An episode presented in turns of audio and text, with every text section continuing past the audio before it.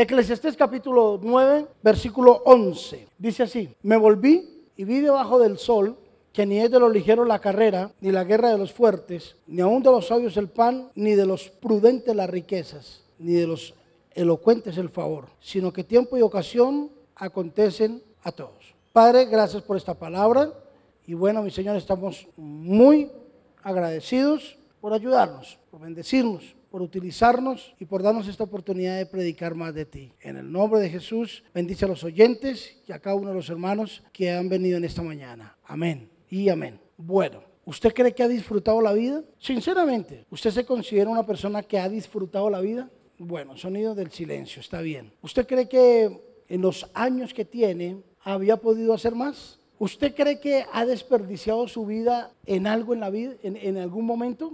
Surgen todas esas preguntas, ¿cierto?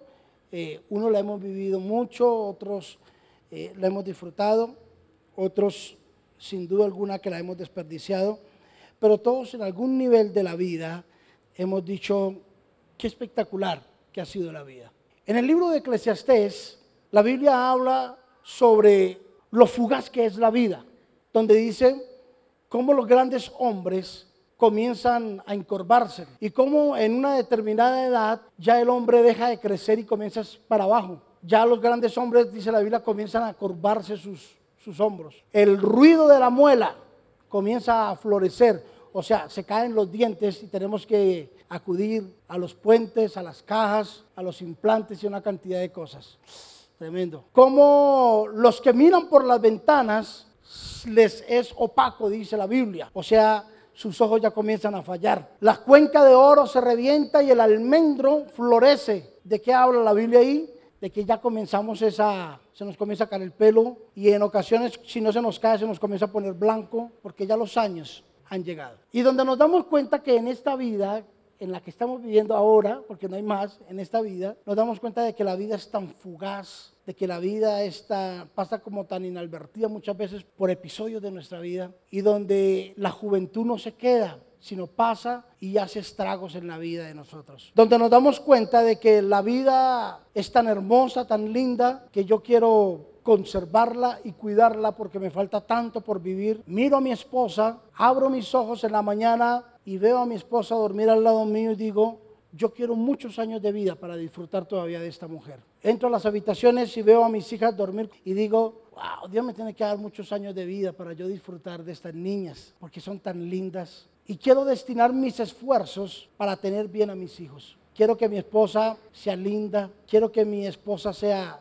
hermosa, bella. Quiero invertir dinero en mis hijas, quiero verlas hermosas. Pero me aturde el saber de que a veces hay cosas y hay momentos en la vida en el que Dios me ha dado la oportunidad de hacer cosas y no las he hecho. Y donde al final del camino me doy cuenta de que esto no consiste, o la bendición de Dios no es para el que más sepa, ni para el que más corra, ni para el más inteligente, que por más que trabaje, voy a llegar a un punto en que voy a parar, en que por más elocuente que yo sea, no, va a surgir otro resultado más, sino hasta donde yo llego. Que esto no es del que más corra, del más inteligente, del que más sepa, de que esto no es del que más dé, del que más ore, no, no, no, no, no. Que hay dos palabras que contraen mi cabeza cada día y me llevan a pensar de la siguiente forma. Esto es de tiempo y oportunidad. Y cómo Dios hace cosas ilógicas para nosotros. O en otras palabras, He aprendido de que Dios escribe derecho en renglones torcidos. He aprendido de que Dios mete la mano en donde el hombre termina de meterla de él. He aprendido también en que Dios hace cosas de la nada para que la excelencia sea de Dios y no del hombre. Hay cosas que llegaron a mi vida y nunca las aproveché, pero nunca fue que no hubieran aparecido. Lo que pasa era de que mi mente estaba ocupada en otra cosa y nunca vi el tiempo y la oportunidad que Dios me dio para ser bendecido. Nunca porque mi mente estaba preocupada en cosas que no tenían que estar. Y la vida se me esfumó en medio de algunas ilusiones, de unas fantasías que simplemente llegaron a mi cabeza, las viví momentáneamente, pero nunca vi el resultado de lo que era gastarle tiempo a las cosas de Dios. Con mi equipo de trabajo me reuní el martes y les dije, yo les voy a darle la clave para ser bendecidos porque yo soy un hombre bendecido. Les dije, la clave de la bendición es almas, almas. Escúcheme, esa es la clave de la bendición. Usted se apasiona por ganar almas y Dios lo bendice. Si usted se apasiona por un trabajo, usted va a tener la pasión y el fruto de ese trabajo. Pero de ahí no va a pasar. Pero usted quiere ir y romper los límites más allá de lo presupuestado que hay en su mente y en su cabeza, como dice la Biblia, cosa que ojo no vio, ni oído yo, son las que ni, han bajado al corazón del hombre, son las que Dios tiene preparadas. Pero solamente esas cosas usted las conquistará cuando el denominador, el común denominador de su vida sea pasión por las almas. Y Dios le va a dar el tiempo y la oportunidad para que usted predique, para que usted hable de Dios, para que usted sea un apasionado por las almas. Y ese día usted va a poder entender que verdaderamente no hay como buscar la pasión y la oportunidad de Dios aquí en la tierra. ¿Me está haciendo entender? Ok. Y en medio de esas cosas, surgen dos palabras que las cuales yo quiero predicar y es tiempo y oportunidad. La vida es tan frágil que yo me asusto a veces de ver la vida tan frágil. ¿Qué hace que yo era joven y ya como estoy? Yo yo no me considero viejo, pero la verdad es que tampoco estoy joven. Y le digo a mi esposa, yo quiero llegar a mis 50 años frescolio, tranquilo, con su avena y su pitillo, como decimos nosotros los jóvenes, tranquilo. Yo sé que los 50 van a traer un sufrimiento y van a traer unas pruebas, pero yo no quiero que los 50 me cojan a mí, aún todavía haciendo cosas que tenía que haber hecho antes de los 50, porque tuve una oportunidad donde debía de haberlo hecho y no lo hice. Y ahora lo estoy haciendo pero estoy gastando mi tiempo en algo que yo no sé si voy a ver el fruto de mi esfuerzo. No sé si lo voy a ver. Y compartí en los otros dos cultos un testimonio que a mí me, agradó bastante y me agrada y es de que eh, yo he sembrado toda mi vida aquí en la iglesia, ¿sabe? En el ministerio. Y los mejores años de mi vida no como dice Vicente Fernández, los he pasado al lado de una mujer, no. Los he pasado al lado de Dios. Los mejores años de mi vida. Y algo que me contrae es que le digo, Señor, yo te entregué mi vida, mi juventud, mi madurez y necesito ver los frutos de esa situación. Mi hijo es un apasionado por el fútbol impresionante. Y en medio de esa niñez, nunca saqué tiempo para ir a jugar fútbol con mi hijo, porque estaba ocupado leyendo la Biblia, ay Dios, estudiando, orando, visitando, resolviéndole los problemas a otro y el otro fresco no quería hacer nada y yo sí matándome la cabeza por solucionar el problema a, ese degenerado, a esa degenerada. No. Y sí le quité tiempo a mi hijo y a mis hijas por estar con ellos que no querían valorar lo que era tener un pastor. Y mi hijo me decía, vamos a jugar fútbol. Hijo, estoy ocupado. Vamos, papá, saque tiempo. No, no, no, no, no, no, no. Ahora que creció, mi hijo tiene 22 años y me di cuenta de que perdí tiempo con mi hijo. Y me ha costado lágrimas saber de que los mejores años de la vida de él los perdí de disfrutarlos con mi hijo. Hace 15 días estaba en la Florida con mi hijo y, le dije, Andrés, vamos a ir a jugar fútbol. Mi hijo levantó la cabeza, se asombró y me dice, ¿verdad, papá? Sí, vamos a jugar fútbol. Hágale y me coloqué los tenis y, la pantaloneta y ahí así. Vamos a ir a jugar. Vamos, sí, papá, vamos, vamos a jugar. Ay, qué rico. Y salimos del, apartamento y cuando llegamos al elevador, estábamos en un quinto piso, se fue la luz. No podíamos bajar y la única era bajar por las escaleras. Eso no es problema. Ya hágale, mi hijo. Y comencé a bajar y a bajar. Y cuando llegué al primer piso, mi hijo estaba fresco y yo estaba.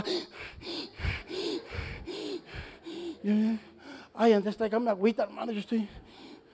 Y se queda mi hijo mirando y me dice, no se preocupe papá, tranquilo, no vamos a jugar. Vámonos mejor para el mall. Y demos una vuelta, entremos aquí al Starbucks y tomémonos un café, venga. Y después vamos a, allí al mall y vamos y compramos algo, disfrutamos, hablamos. Y yo le dije a mi hijo, listo, está bien. Yo le acepto la invitación porque como él es el que invita y yo pago, le dije, ah, bueno, vamos, mi hijo, vamos hagámosle. Allí, ah, bueno, tome, venga, yo, todo. Pero por dentro había una insatisfacción que yo dije, tengo que pagar las consecuencias, porque cuando pude, no lo hice. Y ahora que no estoy viejo, pero tampoco estoy joven, ya no tengo el mismo dinamismo para sentarme a hablar con mi, para jugar con mi hijo. Y me acobarda en mi corazón y en mi mente y en mi espíritu de que el tiempo lo tuve, pero nunca lo hice efectivo en mi vida. ¿Usted me entiende lo que le estoy diciendo? Porque hay una vida útil en el ser humano. Hay un tiempo que es útil, de mucha productividad, donde yo no puedo castrarle los sueños a mis hijos por una relación mía con Dios, o por un legalismo, un fanatismo, o por un trabajo, o por algo, yo no puedo acabar con los sueños de mi hijo, con los sueños de mi hija, simplemente porque creo que estoy haciendo algo que le va a traer un buen futuro a ellos. No puedo caer en ese error. Y cuando abro mis ojos me doy cuenta de que el tiempo ha pasado, eh, que el tiempo ha corrido, de que ha anochecido, ha amanecido y me he dado cuenta de que lo único que he hecho es tener, como dice este gran escritor en su libro, un vendedor de sueños en la vida de muchas personas, pero sin realidad.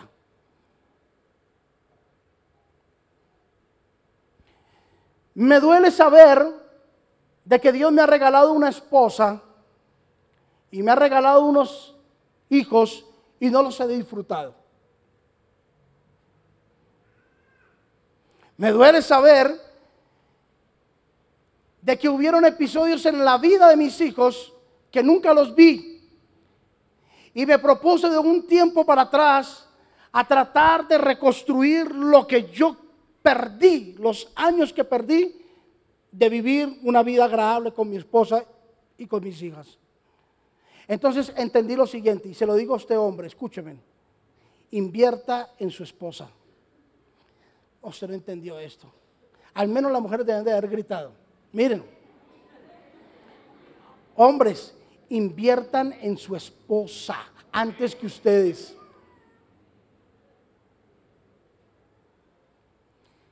Saque una partida para su esposa, no para su hogar, no para sus hijos, no, no para la casa, no para el carro, no para... Saque una partida y désela a esa mujer para que esa mujer se embellezca más de lo que es.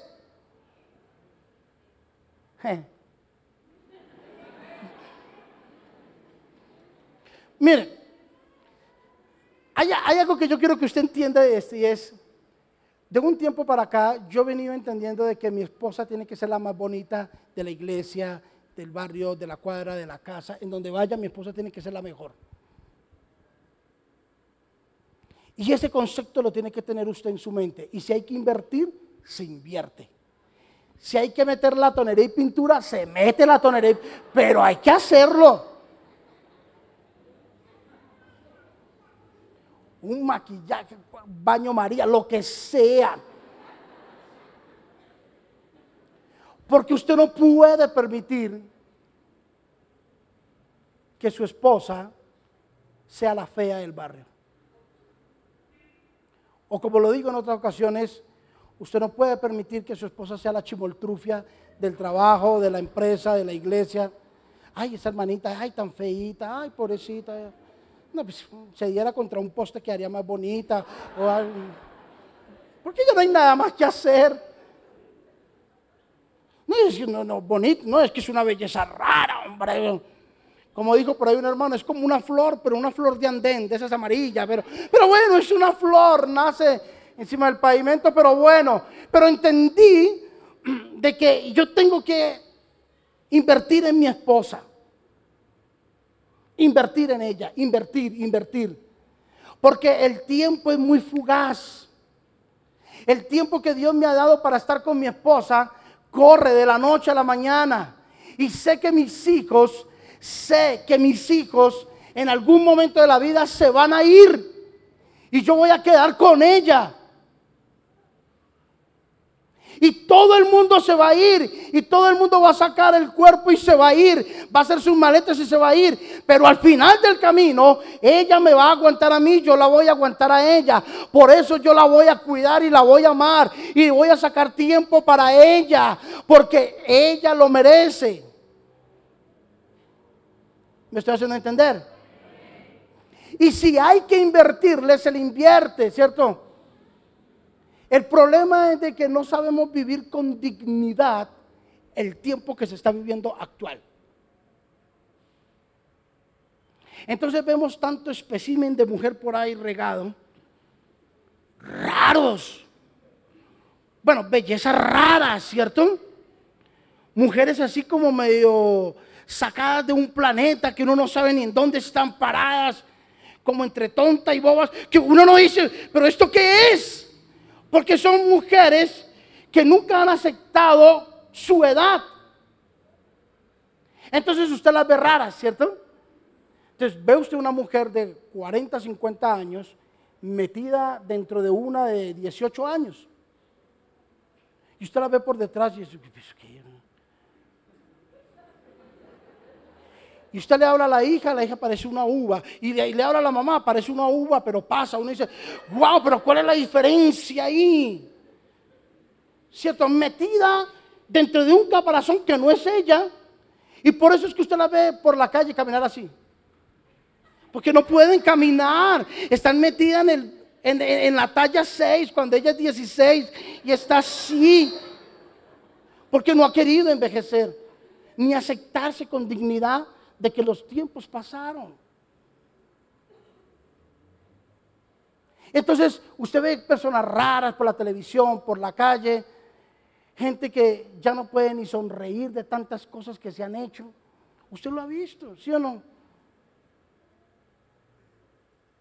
Y la hace usted reír a esa persona y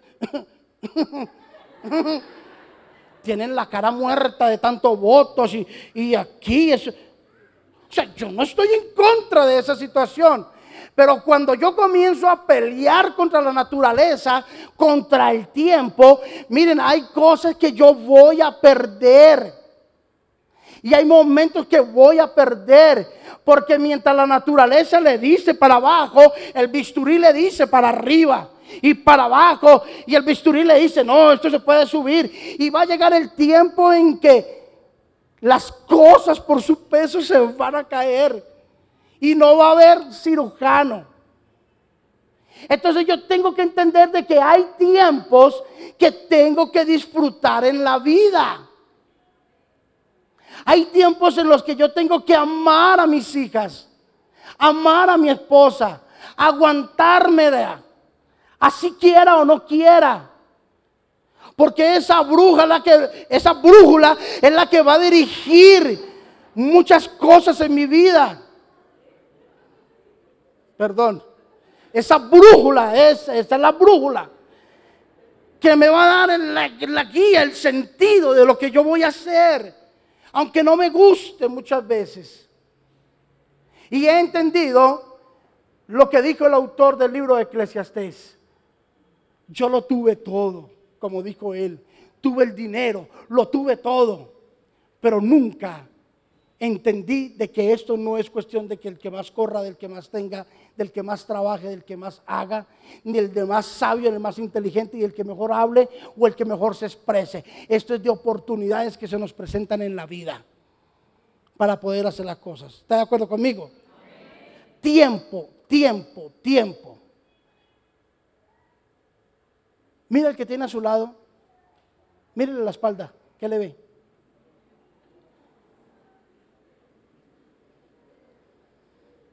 ¿Sabe qué tiene ahí?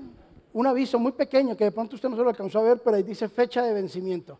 Ese, ese a cualquier momento caduca.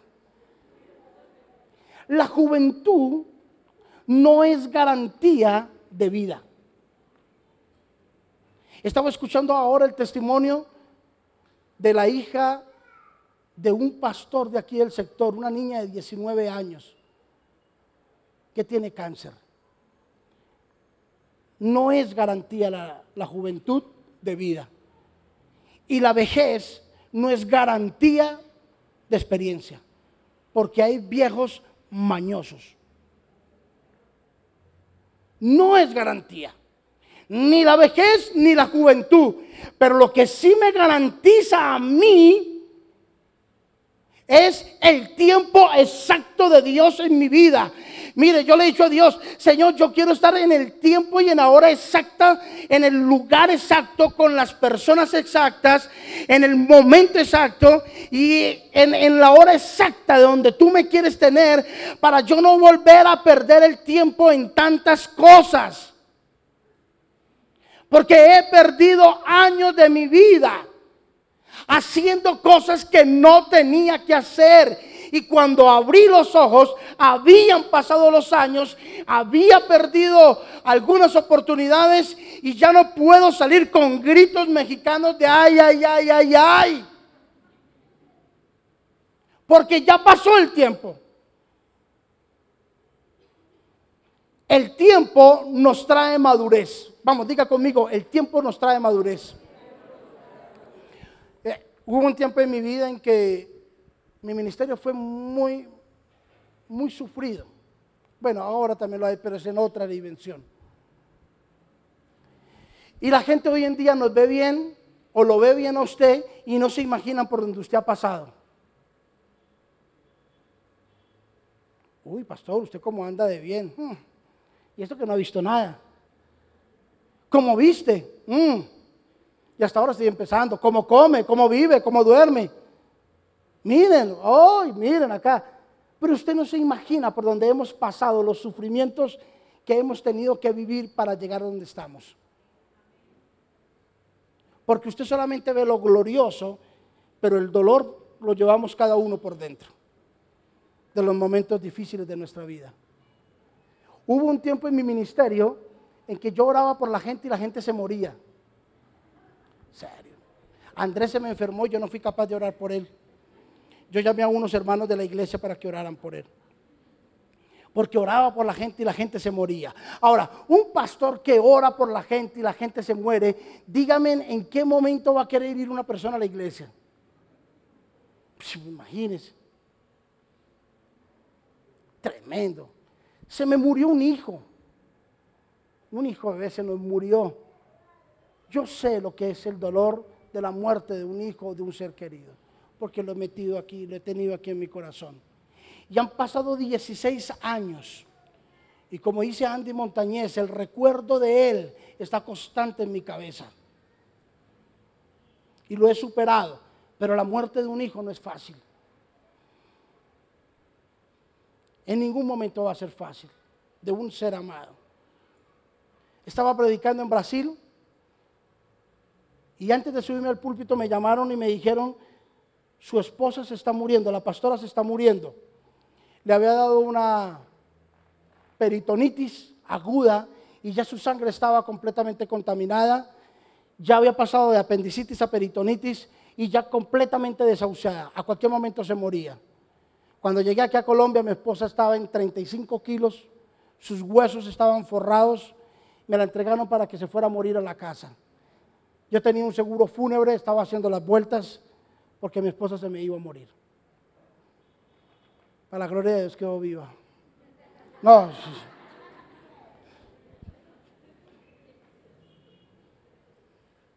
No, mi esposa es una bendición, pero lejos, allá donde está en Cartagena. No, no, mentira.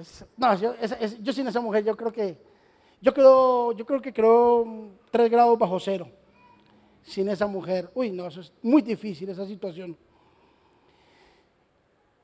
Me dijeron que mi esposa se me estaba muriendo. Cogí el primer vuelo para Colombia, me vine.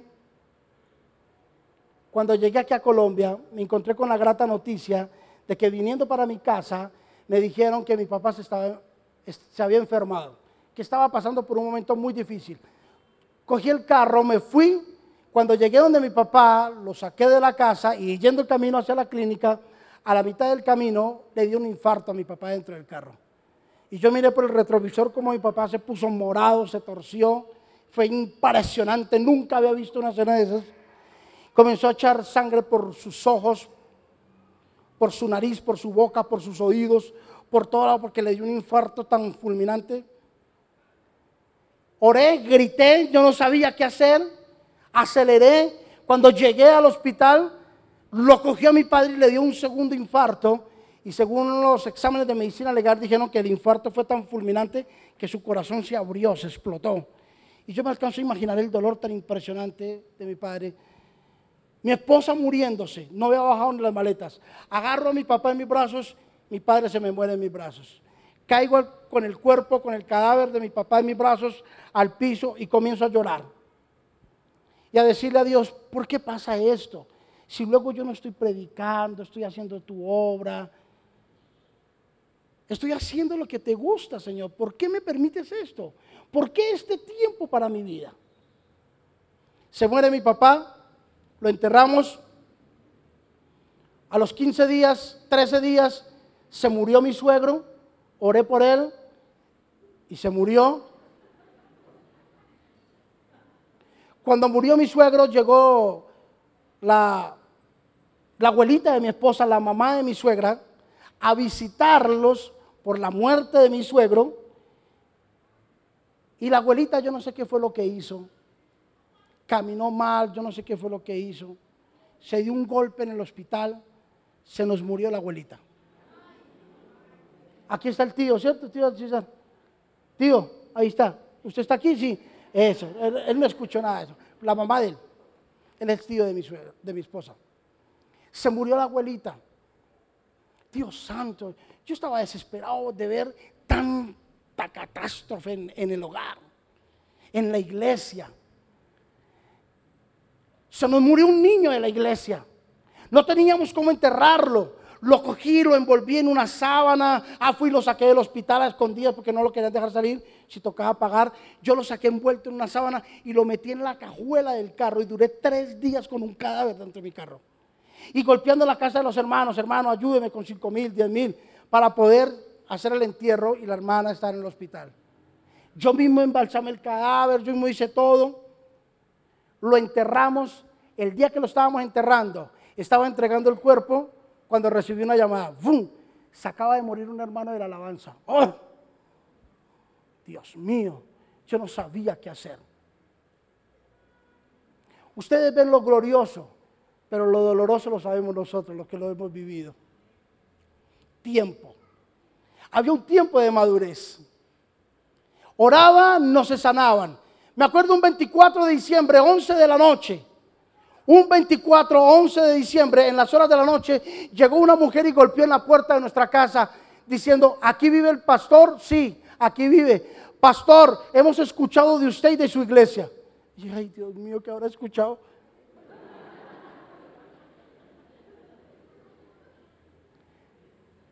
Yo ahora voy a orar por ustedes también, no se preocupen, que ustedes no se me escapan de esta.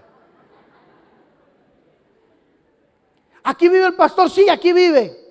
Pastor, hágame un favor.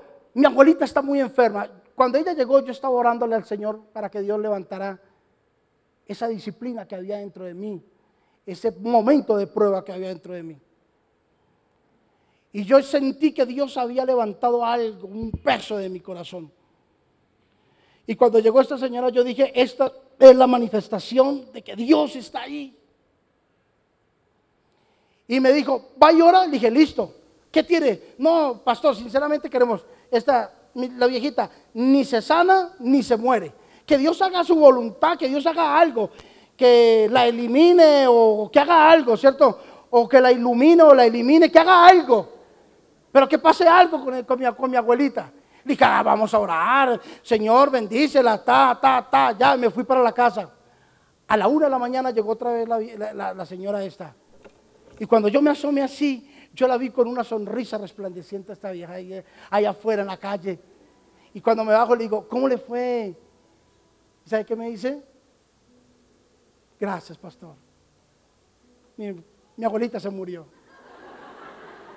Dije, ese es mi ministerio, orar por la gente para que se muera. Me faltaba discernimiento en ese tiempo. Yo hubiera tenido el discernimiento que tengo ahora me salgo de pastor y coloco una funeraria. ¿Me hubiera ido bien? Y por cuanto me inviten a predicar, voy a orar, voy y oro para que se muera. Y hago el entierro. Pero yo sabía de que era un proceso con Dios. Sabía de que Dios estaba permitiendo algo que yo, aunque no lo entendía, había un tiempo de madurez dentro de mí que me estaba llevando a entender las cosas. Hoy han pasado 23 años. Estoy en otro nivel de vida. He tenido muchas adversidades. He tenido muchas desavenencias. He tenido mucho enemigo. He tenido mucho amigo. He tenido mucha gente que se confabula para hacerme daño. Pero he tenido también un ejército de gente que sale a mi defensa. He tenido momentos de crisis muy grandes, pero también he tenido momentos muy gloriosos en mi vida. Y sé que los tiempos de crisis simplemente es la escuela que Dios utiliza para promoverme a otro nivel.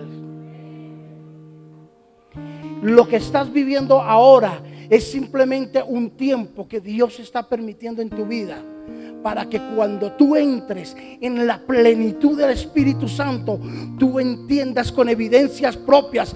Escúcheme lo que le voy a decir, que entiendas con evidencias propias que no hay como Dios en la vida del hombre, aunque esté pasando por momentos duros.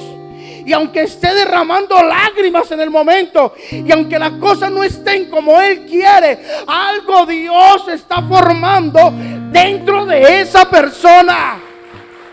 Algo Dios está formando. El problema es de que yo no lo he podido entenderlo. ¿Por qué nuestros hijos se nos tratan de salir de las manos? ¿Por qué tenemos hombres irresponsables? Mujeres irresponsables. ¿Por qué rayos? Porque hay un tiempo en la vida de cada persona. En los dos servicios anteriores contaba este testimonio que a mí me gusta mucho. Y cada vez que lo cuento yo disfruto de este testimonio. Una hermana llegó a la iglesia hace unos años atrás y me dice, pastor, estoy desesperada con este hombre. Es un tomatrago impresionante. Yo no sé qué voy a hacer con este hombre. ¿Qué hago, pastor? Ve que la otra semana y yo le digo qué va a hacer. La otra semana fue o vino y le dije, vea, ¿sabe qué va a hacer? Me dijo, vea, pastor, él toma viernes, sábado y casi todos los domingos. ¿Qué hago? Y le dije, le tengo la solución. Viernes, sábado y domingo, en la mañana, hágale un buen jugo de naranja. Porque una, un guayabo es impresionante. Y un buen jugo de naranja para el guayabo, espectacular. Ay, no, pastor, le dije, hágalo. Y la hermana comenzó a hacer el jugo de naranja. Y se lo llevaba a la cama a este bendito, ¿cierto? Y ese hombre cogía ese vaso y, lo miraba así como con desconfianza. Esta mujer me va a envenenar, me va a matar, tiene cianuro. ¿Será que esta vieja se va a morir? O yo me va a- Y se tomaba el jugo y le decía, toma mi amor, los borrachos no heredarán el reino de Dios. ¿Oye? Tómeselo. Y después este hombre me decía, pastor, y esa mujer entró en una obsesión tan impresionante que comenzó a colocar carteles por todo lado de, la palabra. Mi casa y yo serviremos a Jehová. Jehová bendice este hogar. Aquí yo todo, todo, por todo lado había aviso. Señor, la oración de la comida, Deuteronomio 28, todo dice, hasta en el baño. Al frente del inodoro, del sanitario, se sentaba uno y había un aviso que decía, Dios todo lo ve. Y se subieron los pantalones y desesperado salía a la cama. Había un aviso, en la sala había un aviso, en la cocina había un aviso. Decía, qué desespero con esta vieja, pastor, qué, cosa más tremenda. A los 15 días llegó esta mujer y me dice, pastor, viera lo que pasó. ¿Qué pasó, hermana? Me dice, ya no está tomando los viernes, sábado y domingo. Ahora desde el martes está tomando. Y le dije, pues la solución es, hágale jugo desde el martes. ¿Verdad, pastor? Dije, hágalo. Y comenzó a hacerle jugo. Un día desesperado este hombre de ver la pasividad de esta mujer, se quedó mirándole y le dice, quiero ir a la iglesia donde tú vas. Y llegó acá, a esta iglesia. Me lo presentaron. Hoy en día, escúcheme, hoy en día este hombre es pastor de una de nuestras iglesias. Ama a Dios, sirve a Dios con todo el corazón. Porque aquella mujer entendió, hay un tiempo en la vida de este hombre en el que Dios le va a poner su tate quieto. Entonces Dios lo presenta y le dice, yo lo estoy llamando a las buenas, con cuerdas de amor, pero si tengo que meter la mano, se la meto. Entonces usted escoge la vida, la vía del amor o la vía del dolor. Usted escoge. Lo estoy haciendo por las buenas. Usted tranquila, que yo me encargo de eso. Hoy en día ama a Dios con todo su corazón y le sirve a Dios con todo su corazón. ¿A qué voy? No le estoy diciendo que le dé jugo a su esposo. No, sáquele el jugo más bien. Que a eso fue usted llamada, sacar el jugo a ese hombre, el provecho a ese hombre. Pero lo que yo quiero que tú entiendas es lo siguiente. Hay un tiempo que tú tienes que aprovecharlo. Hay una vida útil y hay una fecha de vencimiento.